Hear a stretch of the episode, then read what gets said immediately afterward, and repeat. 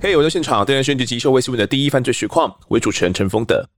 通常啊，在年底的时候，网络媒体呢，为了赚取点阅率哦，都会整理一下当年度最骇人听闻的案件。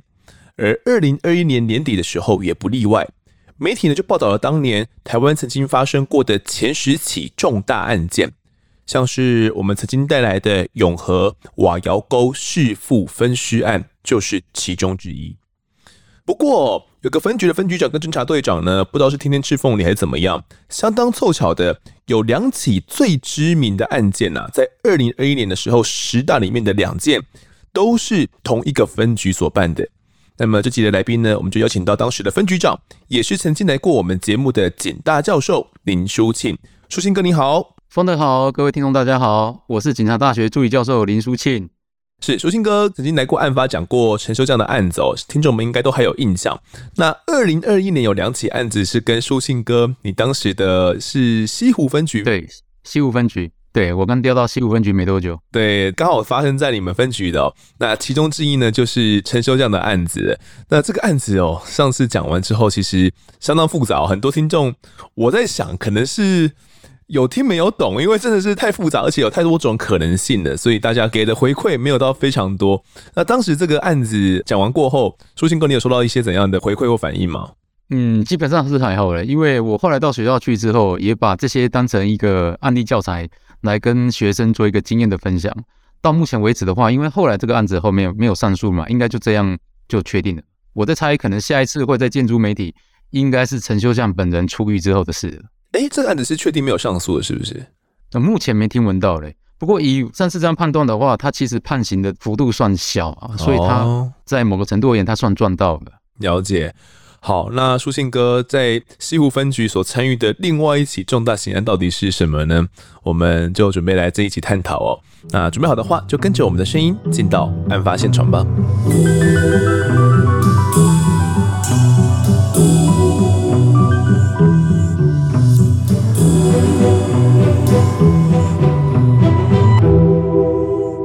二零二一年的十月二十九号哦，当时在彰化埔盐乡的东罗溪这一天呢，传来一起案件通报。那案件呢，很快转到的分局来了。那天是什么状况？你还记得吗，书庆哥？嗯，那一天哈，刚好是礼拜五。那我本那天是轮休，刚好那一天是开全国的警政署的署务汇报。那我开会的时候，我们侦查队长打电话给我说：“哎，那个非常有讯息，你看一下。”就看了几张照片，都是在水面上的。那有黑黑的一团，那后来我就问他说：“那是什么状况？”他说：“疑似水流失。”那我想说，我现在在开署务汇报，全国视讯，那你是不是水流失？你 handle 照 SOP 处理就好了。如果不是很意外的话，对啊，请副分局长到现场作证。毕竟是如果说真的是命案的话，我们也至少会请重要的干部来到现场。队长就支支吾吾的说：“啊，你还是回来看一下好了。”哦，你当时看照片是看不出个所以然的，是不是？因为其实当时的照片只是一个水面，然后上面有黑黑的一团。那他说疑似是浮尸，但是他也给我一个希望说，哎，搞不好是什么这个人偶什之类的，因为那个地方曾经有倒过那个废弃物哦、啊，所以搞不好也是一些什么废弃物之类的东西。我在猜他应该心里有积症在，为求慎重，还是请我回去一趟。我就跟主席报告完之后，赶快驱车前往东罗西。你到了现场之后，看到这个东罗西啊，其实东罗西很多不是在地的这些听众哦，可能不是很了解，像我也不是很了解哦，可以替我们介绍东罗西是一个怎样的地方吗？其实东罗西哦，算是一个旧的浊水系，现在浊水系的一个分支。那那个地方往前的话，它是一个出海口啊，所以说很多地方就从那边就流出海口去。嗯，啊，所以那个地方有个很特色，就是说风非常的大。也是因为这样啊，所以有不肖的业者认为说，在那边倾倒废弃物的话，很快就流到海外去。彰化县政府也曾经在东罗西这边哦，大力取缔一些不法偷盗废弃物的违法分子。是，到了现场的时候。这具在东螺溪上的水流尸，他已经打捞上来了吗？打捞过程是顺利的吗？我们的小队长跟侦查队长在现场看了之后，如果是确定是尸体，后面就要启发相关的动作。那其实还蛮吊诡的哦，因为小队长经验蛮丰富啊，他认为说这个可能是很大的严重的 case，以他在那边多年的经验。那因为以前我有曾经参与过几次命案，那也参与过一些自杀的案件。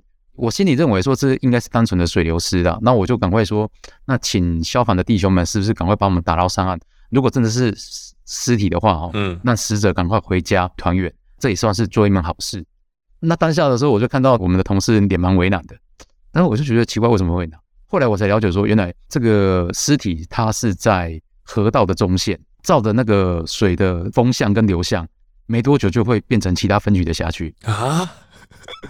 哦，所以就就河的中间，在现场我也跟他们打气说啊，不要想那么多了，搞不好很单纯的就是一个水流失案件。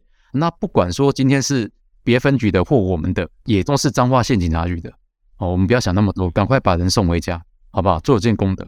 那大家也早点回去休息。书记哥，可能听众们不是很懂，说这个中线过了有没有过，差别差在哪边哦？可能站在彰化县警局的这种立场讲，都是一样的，都是在同个警局的案件嘛。但是如果以分局或者是呃，今天他刚好值日小队，然后遇到都丢贼啊，一般的基层员警会怎么想？想啊，是不是可以先不要处理这样子是吗？嗯，以我刚毕业到现在有二十几年的一个经验呢，大部分的员警呢，我们同仁遇到命案都会比较保守，那甚至说尽量不要遇到有命案的事。他们的习俗啦，有些想法，有些宗教信仰，他们怕说可能就是案件没破之前，会有一些比较不好的运气带回家，会影响到家里的小孩或家人等等。那所以尽量都是不去碰触这个。那我本身可能因为选读系所的关系，我本身在警大就是念刑事系。那刚毕业的时候也在铁路，那时候是几乎一个礼拜就会发生一件火车撞死人。早期的时候那个安全维护不是很好，所以几乎每个礼拜都会 touch 到尸体。那我本身因为是见识巡官那时候，所以我几乎也常常参与每一件法医的解剖案件，包含这件东罗西这件案件。我听法医讲说，我也是第一个去参加这个解剖的分局长，很少很少分局长去参加解剖的。对，因为因为毕竟人命关天，而且没有办法查出这个死者身份，后续的相关的侦查作为基本上都派不上用场。那我们先把时间先拉回来哦。当时这个浮尸在你的指示之下，他们开始要进行打捞了。那他们原本的考量是，哎，如果真的飘过去，就变成其他分局的。另外一个考量是，好像这个浮尸并不是这么好打捞，是不是？消防的弟兄在打捞的过程中，才发觉说，诶，奇怪，怎么不是像一般的浮尸那么好打捞？还有绳子，绳子下面还绑着一个重物。后来才发觉是空心砖，不是一般的砖头，是空心的砖头就对了，就有一点像是庭院造景的空心砖，一个重达二十公斤。是，那刚好死者的身上头跟膝盖哦各绑了两个，加起来是四十公斤的一个空心砖。嗯，那当下我们我就看我同事看我。我就说他可能死意甚艰呐，哦，因为以前我们遇过那种跳河自杀的，那在身体上绑重物的有，哦，我说不要想那么多，赶快把人救起来。消防的弟兄也很帮忙，费了一番功夫哦，用那个橡皮钉，然后把尸体啊搬上岸。我们就观察，发觉头部用黑色的塑胶袋封起来，然后外面有绳索。我同事又看了我一下，那时候心里已经凉了一半。不过以前我有曾经看过这样的案例，就是自己把自己打死结自杀的有。因为其实是自杀或他杀哦，单从绑砖块或者是套着塑胶袋也没办法断定嘛。我们过往有讲过像是石碇龙尸案这类的案件哦，所以从外观上好像不能够直接下一个定论，是吗？没有办法，其实最后还是要看急诊，而且有时候即便你外观套着塑胶袋，你这个绳结是自己结的或别人帮你结的，那个结的方向都不一样，所以这个也是一个很重要的一个判断的线索。嗯嗯嗯，还有再就是说。这个死者身上有没有其他的伤痕，是新伤或旧伤，这也是判断的一个标准。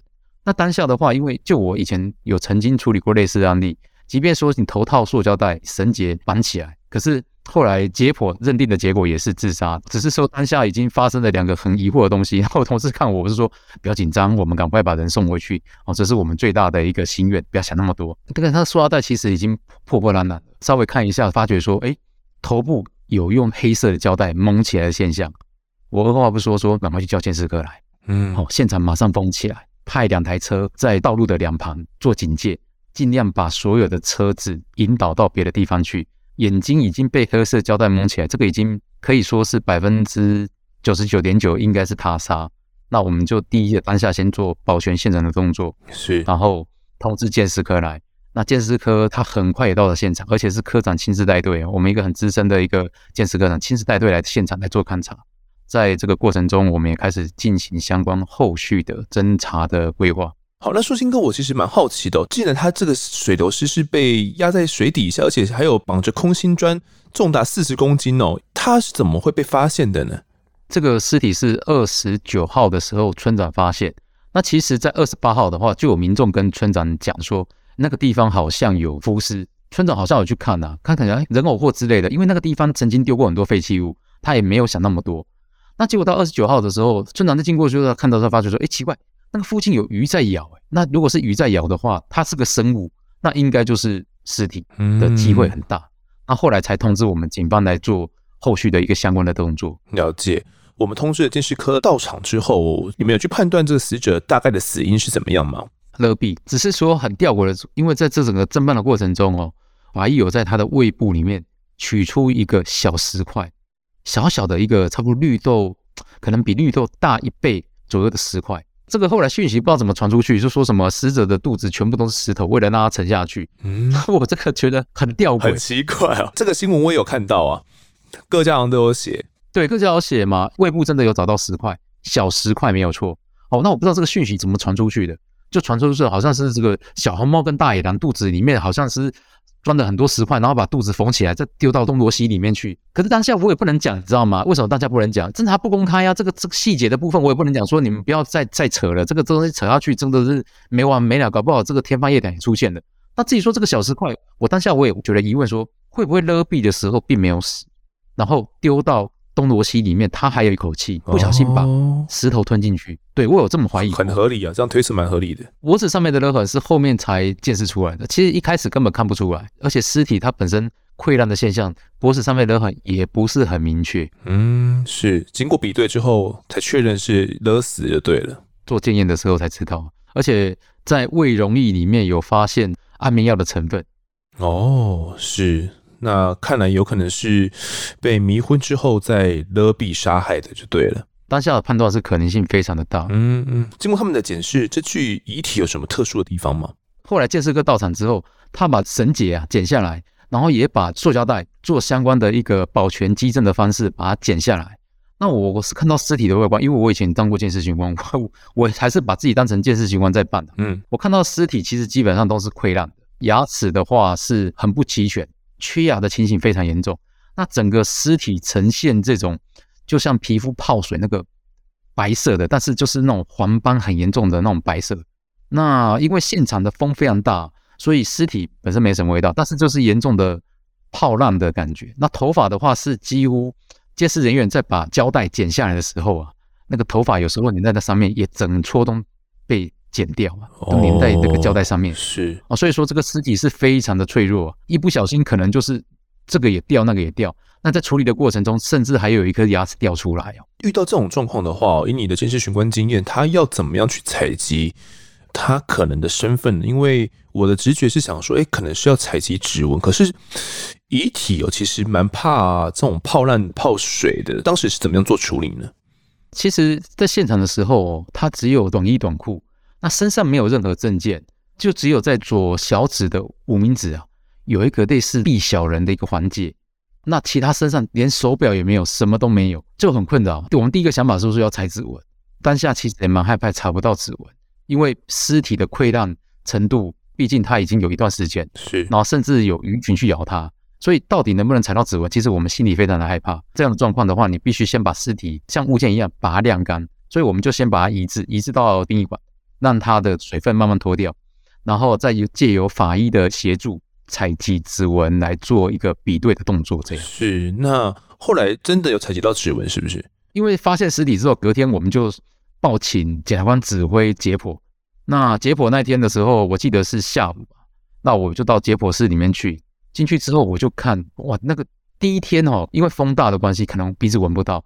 到第二天呢、啊？整个的解剖间里面全部都是尸臭味，嗯，哦，那个又让我想起以前处理命案的经验，整个尸体完全都呈现很快的衰败的现象。但是这个尸体因为经过冰过或者是类似脱水，就是晾干的感觉吧，有点像半木乃伊的感觉，它比较硬，皮肤就变得比较干燥。接下来我就拜托法医，哎，可不可以采指纹的时候帮我们多排几颗？他就问我说，那、哦啊、你要采几个？我说如果能全部采的话，当然全枚指。对啊，食指最好啊。对，那他说他一般而言都选这个最明显的三只手指头来踩。那因为十只手指头里面已经有三个手指被，可能就是已经被鱼虾吃了或分解掉，已经完完全全没办法踩了。那剩七个，他问我说：“你要踩几个？”我说：“那拜托你是不是七个都踩？”嗯嗯嗯。那看了我一下，我说：“我都进来了呢，你拜托你多踩一点，让我能交代一下。”哦。那后来这个法医也很也蛮感谢他的哦。后来他就真的七个手指头全部采。那我们采指纹的话哦，它是用那个利刀把整个手指皮啊，不是只切表面哦，是要切到荐骨、荐白骨的地方，把整个切下来。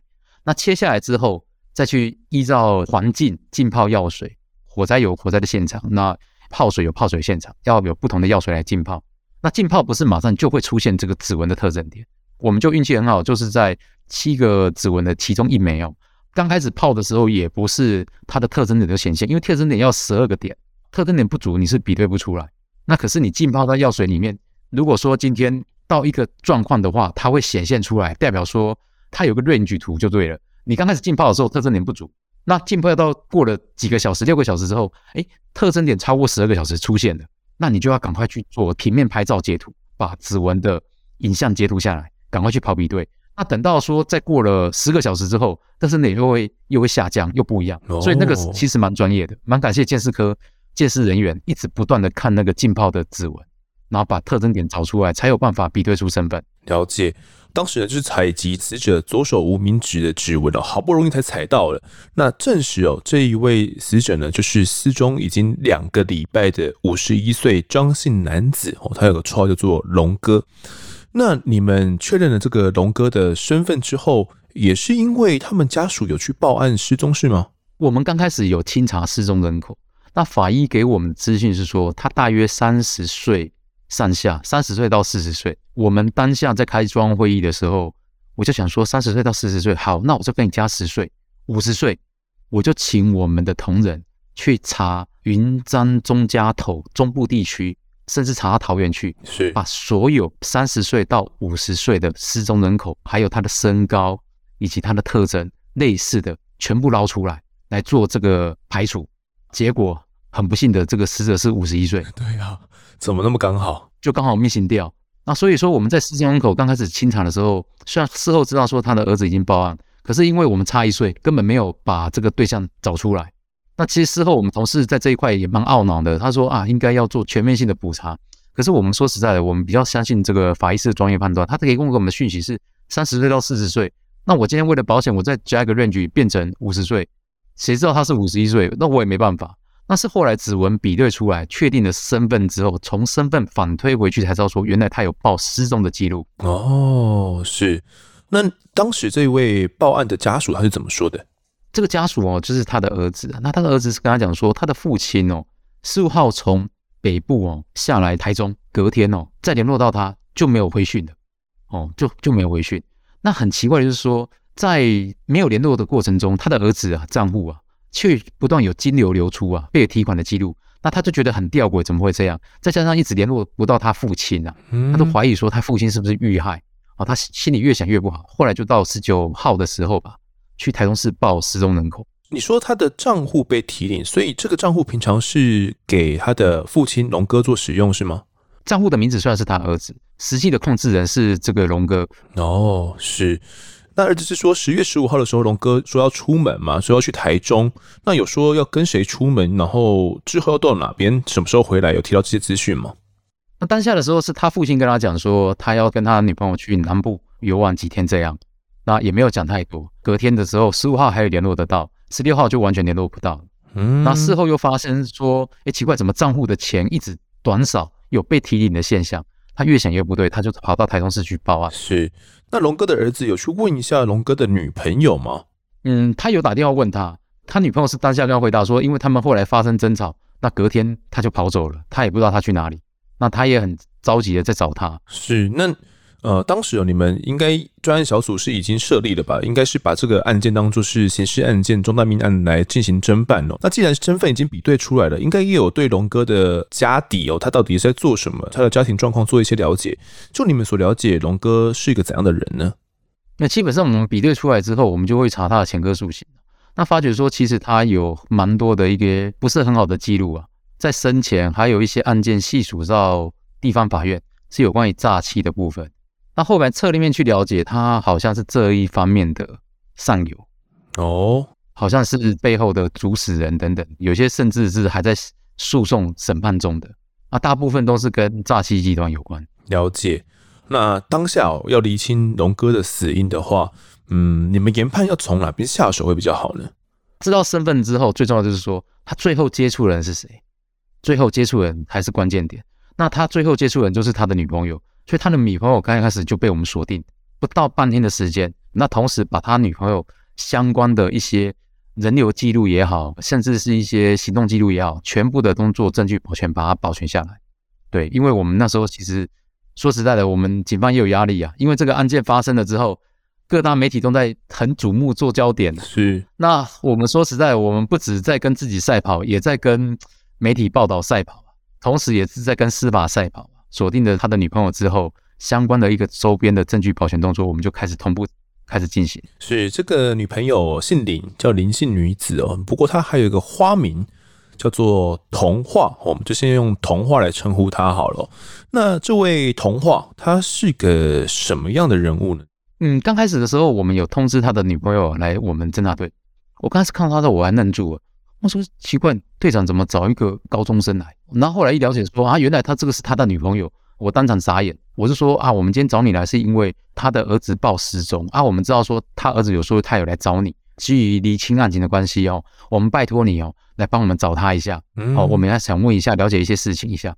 可是当下我们在跟他沟通的时候，我们并没有跟他讲说他的尸体其实已经我们找到了，是我们是用协寻这个失踪人口的角度，请他来跟我们做一些说明。当下之后他也不疑有他，他也很坦然的、很自然的就过来了。我们事前保密工作算是做得不错，而且这个村长也蛮帮我们的，也没有把这个状况到处讲，导致说我们在相关的一些周边的反查或监视器的调阅上面做到相对保密到家。就是因为这样，所以说哦，当我们把他的女朋友找来的时候，他还认为尸体还是在河里面，他不认为说警方有办法找到他的尸体。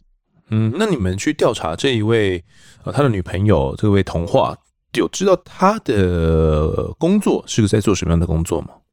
其实他来的时候有稍微聊了一下了，才知道说哦，原来他在做八大，他曾经月收入高达二十五万呢。我说哇，天哪，你赚的比我还多，我还不到你的一半嘞。跟他聊啊，那他就是放下心，没有那个戒心，嗯，对。然后聊聊聊聊聊到后来的时候，就慢慢了解说啊，你们怎么跟他认识的啊？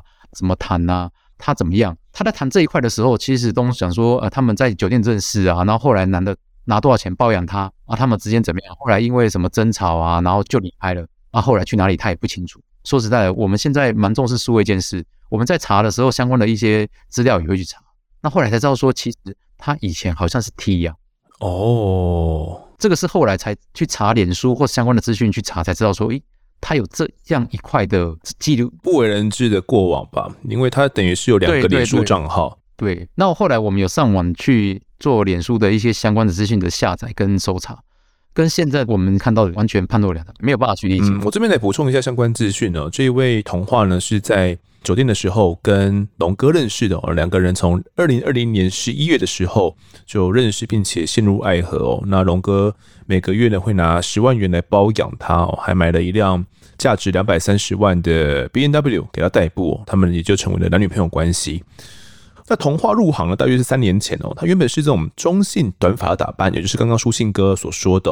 那还曾经担任过房仲哦，应该是因为了钱加上朋友介绍哦，才到台北啊、桃园的酒店下海来陪酒，并且呢也有进场去微整形啊，戴了比较长的这种假发哦。那因为长相靓丽，也成为了酒店红牌。也是因为这样子，才认识了龙哥哦。聊了一下之后，算是。破除掉他的戒心嘛？你们也了解了一下他的平常的工作形态。既然现在到案的话，当然是不能够轻易放他回去哦。接下来怎么跟他继续聊下去呢？我们在找他过来之前，他相关的一些监视器画面，比如说车子有车辨系统，他怎么路径怎么走，那时间点怎么走，还有相关的一些去哪里、什么地方做了什么事情，基本上我们都已经有确认到了。在这个聊的过程中，其实我们也把相关的基证报给彰化地检署。然后申请拒票啊，所以他也不知道我们同步在进行。那那，相关的一个程序诉讼的权利，我们会跟他告知。可是，在之前做这个失踪人口的时候，我们是很很淡定的来跟他做互动，然后同时也了解他一些背景，包含在在台北的活动的情形，还有桃园活动的情形，以及他跟这个男子之间的一些状况。他有提到说，当天是跟龙哥在吵什么吗？没有，他只有讲吵架。我问他吵什么，他也没有讲。哎、嗯，所以这部分我在想说，他可能说辞也还没想好，但就是说是单纯的吵架这样。然后说这个男的刚开始把他当宝，后来把他当草，对他不好。还听说除了他以外，还有其他女人。嗯，是。刚刚有聊到说，你们其实有调阅了他的车籍嘛，然后掌握了到说，诶，他在龙哥失踪的那几天，他的行进的轨迹是怎么样的？其中有一段蛮重要的哦，就是从彰化埔盐乡的这一段天胜桥、人顶桥到西湖桥。这三个桥的这个轨迹，他当时就有开车有经过，是在十月十六号的那一天，也就是在找到尸体前的两个礼拜那一天，他的行进的这个轨迹是怎么样的呢？应该说是太平桥、天胜桥，再就是西湖桥，它其实是一条直线。那行进的话，其实不管快跟慢，你差不多两分钟到五分钟，你就不管是骑摩托车也好，汽车也好，很快就结束了。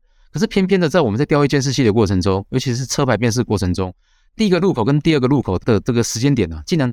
高达一个小时以上，那这个非常不合理啊！你是做了什么事情会在那个地方停留？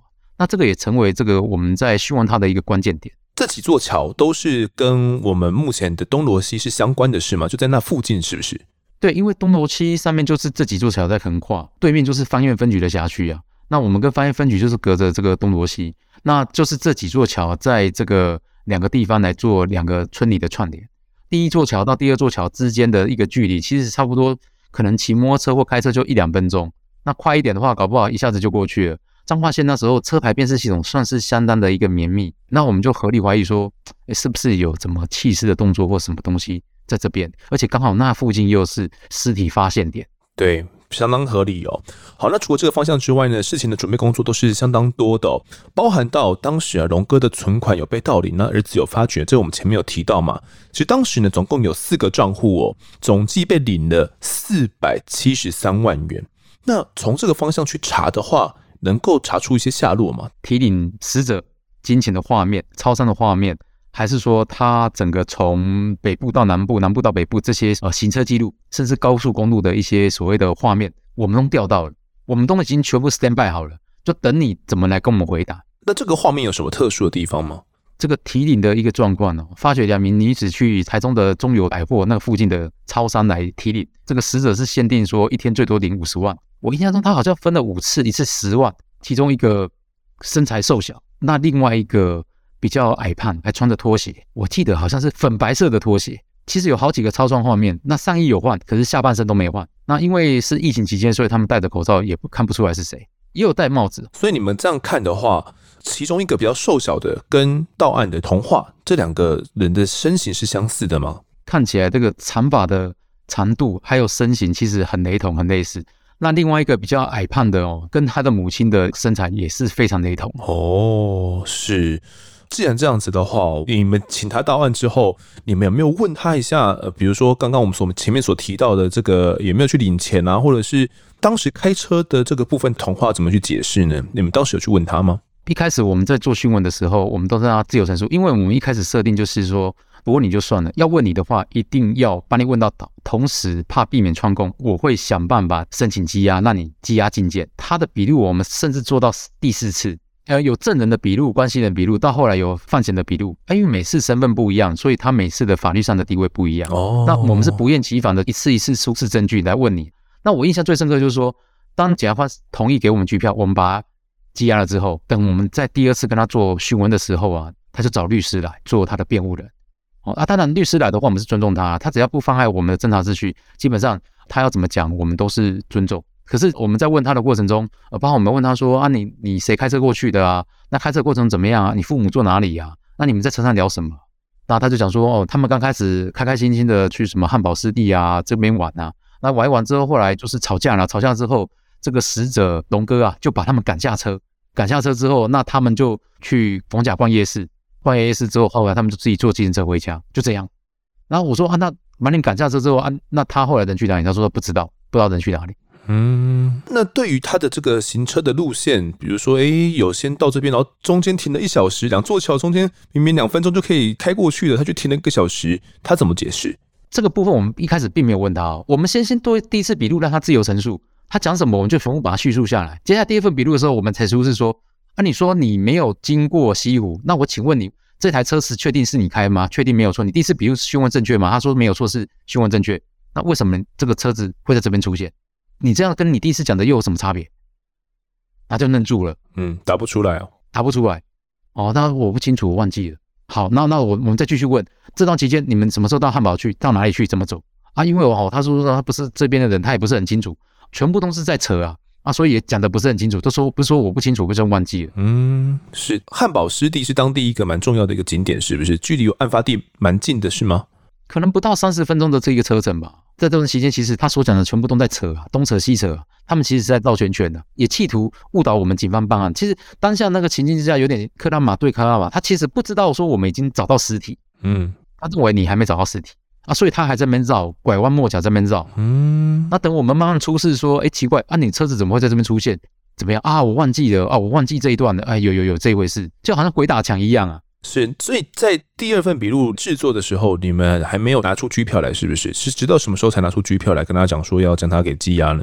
其实第一天他来笔录做完之后，我们就已经请到拘票了。当天我们就入所，就跟他讲说：“哎，你这个跑不掉，我们是用这个杀人跟什么来做相关的侦讯。”可是他会觉得奇怪啊，你根本没找到尸体啊，你为什么用这样来对我？他就还是一副装得很无辜的样子。可是我们不告诉他说我们找到尸体，保密到家。第二天就是律师来做笔录的时候，那我们再把这些东西再问他一遍，问他记不记得。然后有些时候他记得，有些时候他忘记，他不是很清楚。反正就是一直在东扯西扯，扯一堆啊，不知道是不是他忘记了。那后来我们就跟他讲说啊，你十五号从北部回来吗？那你们住哪里去？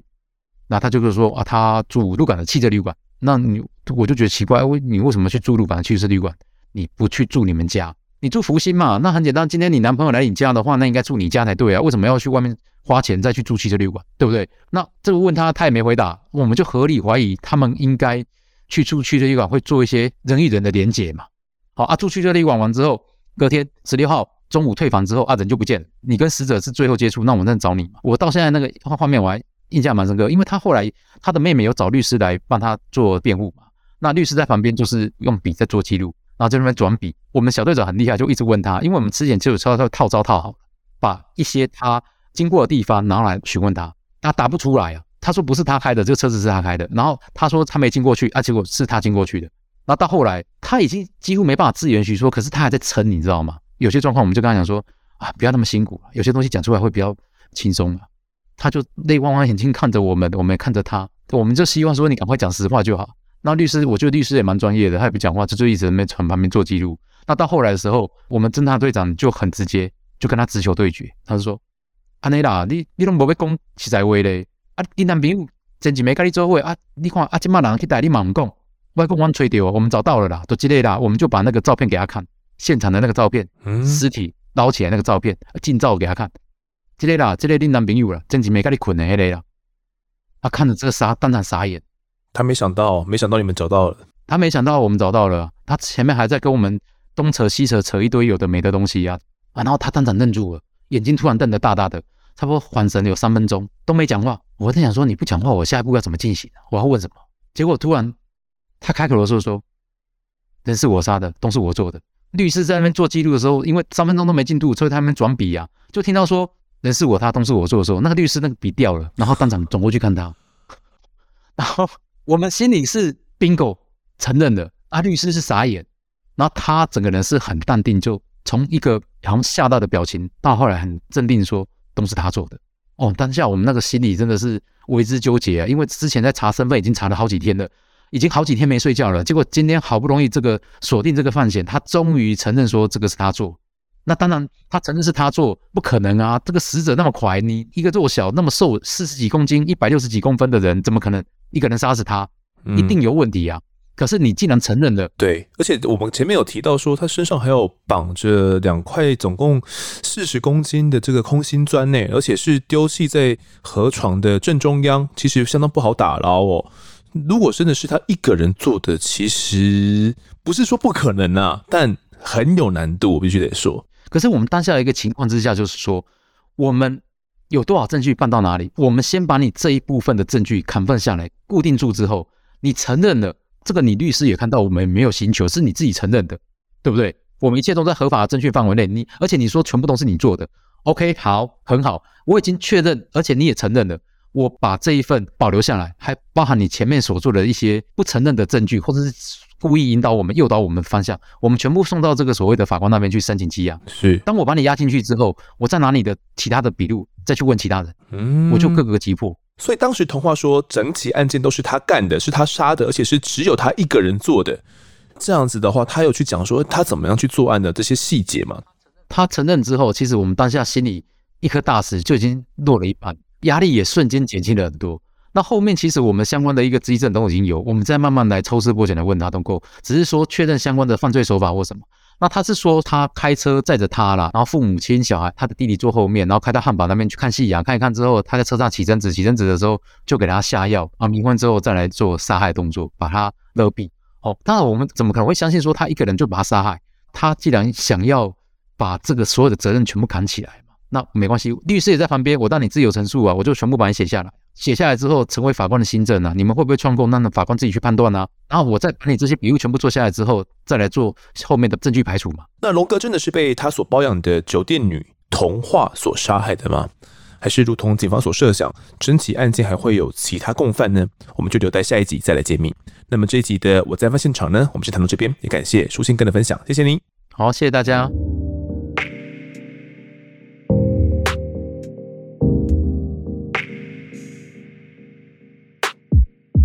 接下来是听众时间，第一位留言的是黑你后，他说：“我是之前昵称风德，声音好好听，没想到第一次留言填写昵称之后呢，要开启电脑才能够更改昵称。还好啊，我只有在案发现场留言哦，不然扭到哪就吹捧丰德声音好好听，好像有点变态。好，好，谢谢这位听众哦。好，原来要更改昵称呢，必须开启电脑才可以更改哦。这边也是给这个需要更改昵称的听众。”一个小知识啦，不然一直风德声音好好听，那也是很尴尬。好，下面留言的是这个于勋林，他说超优的节目，很喜欢主持人清晰的口条，也喜欢来宾的现身说法。谢谢制作团队带来的好节目，感谢你的支持。下个留言的是这个舅舅舅舅舅舅 N，最棒的真实犯罪 Podcast。如题对丰德和团队的感谢呢，就如同大家的留言一样，真的是很用心、很棒的一个 podcast 哦，无人能及的那一种。曾经在 IG 留过言，也很幸运的被丰德念出来，真的很开心。但我今天才突然发现 podcast 上我竟然还没有给五星评价，真的太糟糕了，赶快来补上。我想分享我推坑老公失败的小故事。案发是我最喜欢的 podcast 哦，也一直推坑老公，也曾经呢觉得我推坑成功了。但我有天发现他从不主动收听哦。小灯泡的案件呢，因为我已经自己先听过一次了，非常的震撼，也很心疼。所以呢，我就在 YouTube 上架之后，想说边看画面边和当时在客厅的老公一起听哦。节目讲到案发当时情况的时候，我发现老公开始打电动了，又跑去别的地方。于是我和老公说：“你要离开要按暂停啊，这样你会漏掉一些资讯呢。”老公没有回复我什么，于是我又说了一次。你要专心听啊！他就忽然生气了，非常生气。他说：“你可以不要逼我听这个吗？我会难过很久。我没有办法像你一样，只是当个听众，把一个事故当成故事一样听完就没事了。我会有情绪，以后可以不要逼我听吗？”听他说完这些话，我才发现他的双眼泛红，闪泪光。我忽然觉得自己好过分，我的喜好原来造成他这么大的痛苦。所以我只能放他出坑了。谢谢丰德还有团队，觉得你们要准备这么多的内容，真的是很辛苦很厉害。最新一期的单口讲述案件呢，虽然有些不习惯，但我还是觉得啊，丰德叙述的情绪以及口条还是非常棒，一样听得很过瘾。但也觉得替团队感到很辛苦，很可惜。原来很多案件呢，你们努力了很久哦，但还没播出的，能够借由这些方式呈现，也觉得非常棒哦。好，听完这个推坑老公失败的故事哦，我觉得真的是替很多听众上了一课吧。很多时候，我们都抱持着主观的立场，觉得嗯，对方该听就要听哦。那其实像我自己呢，嗯，我曾经推坑给我妈听过 哦，那他有阵子的无聊都会听啊，可能在想听我到底在忙些什么吧。那最近呢，好像又比较少听了。其实我会觉得哦，对于一般人来讲哦，要去接受、要去消化听我们节目的情绪，其实是不太容易的哦。像有些人是不敢听这种命案的嘛，他们光听这些东西就会觉得很害怕。那我们有些听众是以这些害怕觉得很过瘾嘛，但对他们而言，他们不喜欢这样的情绪哦。那有些是听到一些灵异鬼怪的，他们也会害怕，他们也不想听。那又或者是他们无法消化这些太过沉重的情绪，所以他们也不想听哦。那其实有很多朋友是他们对 Podcast 没有什么兴趣嘛，那没有在听 Podcast 的习惯，哦，也不知道说，诶，有这样子的节目哦，所以来推坑他们可能是比较有机会的。但是如果是遇到这些呃另外的情况的话，呃，要去推坑他们，可能就有点强人所难哦。所以像这位听众呢，想要推坑自己的老公，却没有发现，呃，老公是没有办法去消化这样子的情绪的。最后是老公已经爆炸了，把自己的情绪呢都宣泄给呃老婆，老婆才发现说啊，原来造成老公这么大的痛苦，那也觉得相当的对不起。嗯，我真的觉得，如果要跟另外一半或或者是好朋友一起来听的话，我真的是不能够强人所难哦。那对方有兴趣要听再来听，不要。呃，强逼的话，我觉得硬摘的果子哦，真的是不甜啊。那如果现在呢，你刚好是跟你的老公，或者是男朋友、女朋友、老婆，或者是什么朋友一起听的话，也可以问他一下，我们过往的内容会不会造成他的一些心理负担呢？哦，然后确认一下彼此的这些状况哦，然后再以决定要不要一起听下去吧。好，那他这位听众还有提到说，呃，有些案件我们努力了很久，但是没有播出哦。呃，确实有些案件是我们努力了很久，真的很久，然后没有播出的，其实都呃准备的有九成九了，但就最后面一个东西没有弄好哦，所以就没办法录制，没办法播出。确实有这样的案子哦，那有些案子是我们曾可能在约访上，嗯，并不是很顺利，真的也约不到人，所以就搁在那边，也不知道该怎么办。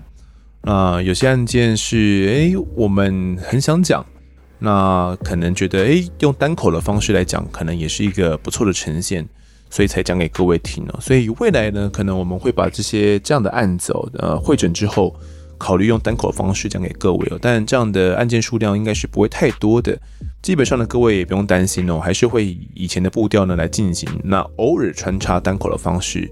目前是这样的打算呢、啊。那如果各位有什么指教的话呢，也欢迎来留言给我们。好，现在留言的是这个 Charlene H H H，他说敲碗续集，柏林杠讲故事会让人一直想要听下去，希望可以再请他上节目。好，没有问题，太多人敲碗了吧？我们这个鬼月哦，再来合作合作看看。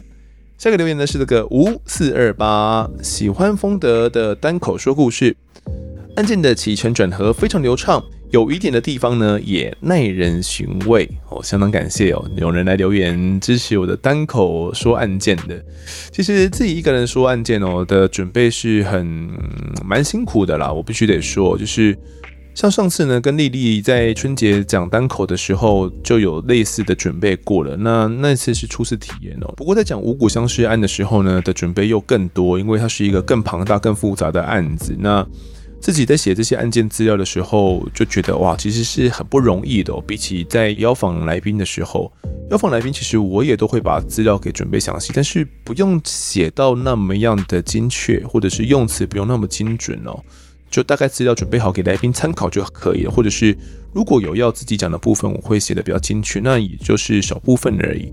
但是如果是自己单口要讲的话，那每个案件的怎么开始，吼，那怎么衔接，要留什么伏笔，呃，每个点都要弄得很精确哦。那怎么样用字，那怎么样用词，也都要先写好。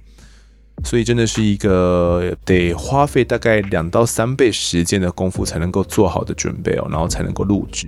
当然录制的时候就比较简单轻松了，反正就是按稿把呃这我们所准备的给念出来，这样就好了。比较不会有这个需要灵机应变啊，然后要跟来宾配合，不同来宾用不同配合的这种压力跟困扰哦。但就是压力在不同地方啦。总之呢，谢谢大家的支持哦。下位留言的是这个吸血人，他说五星推推，丰德好，五星推推好节目啊，谢谢你的推推。下个留言是这个小丸娜，他说没有来宾很好哇，新的单口模式有不错的，只是剪辑上呢略为紧凑，语句中间好像没有什么休息的时间哦，没有过长的时间或者是音乐，让人整理一下刚刚叙述的事，其实听得有点搞不清楚状况。好，现在这位听众哦，其实剪辑上呢，我们已经有尽量放慢步调了，只不过可能在案件的发展上还是太快了，所以，嗯，或许我们应该再多一些整理哦，又或者我们应该多留一些，呃，中间的放松音乐，让大家可以把思绪跟案件稍微整理一下，再进到下一段，这样或许会是一个不错的方式。我觉得我们可以来讨论看看怎么做会比较好哦。那也感谢你的回馈。好，这期的最后一个留言是这个周周令周周令，他说呢，陈教授支持这一次邀约陈教授，我丰富的经历以及细腻精辟的分析，超喜欢陈教授。好，谢谢你的留言哦。既然这么喜欢陈教授的话呢，我们会再来尝试看看能不能够约访到陈教授哦。因为他的心理鉴定呢，真的是非常非常重要哦。他的这些资历啊，所参与过的案件也真的是太多太多了。其实有个案件我非常想找他来谈哦，那不知道还有没有这样机会，我再来邀约看看。好，这期的听众时间呢，我们就读到这边。如果各位喜欢我们节目的话，欢迎到 Instagram、脸书以及 YouTube 来搜寻订阅。我在案发现场，掌握更多案件消息，也可以跟风的我聊聊，给我们建议。各收听平台上按下订阅还有五星评分，就是对我们最好的支持。另外呢，案发现场团队持续募集当中，只要透过 Mr. Bus AP3 的订阅赞助，就可以来加入我们。还有专属的类社群，可以跟风德老粉们一起来抬杠聊案件心得。如果各位有兴趣的话呢，也可以加入我们的 Discord 群组，一起来聊天，就是免费就可以加入的哦。那如果各位在 Apple Podcast 上面留言的话，我都尽量在节目中给出回复。跪求听众们推坑给双方的好朋友，一起来听听看我们聊案子。案发现场，我们下次再见。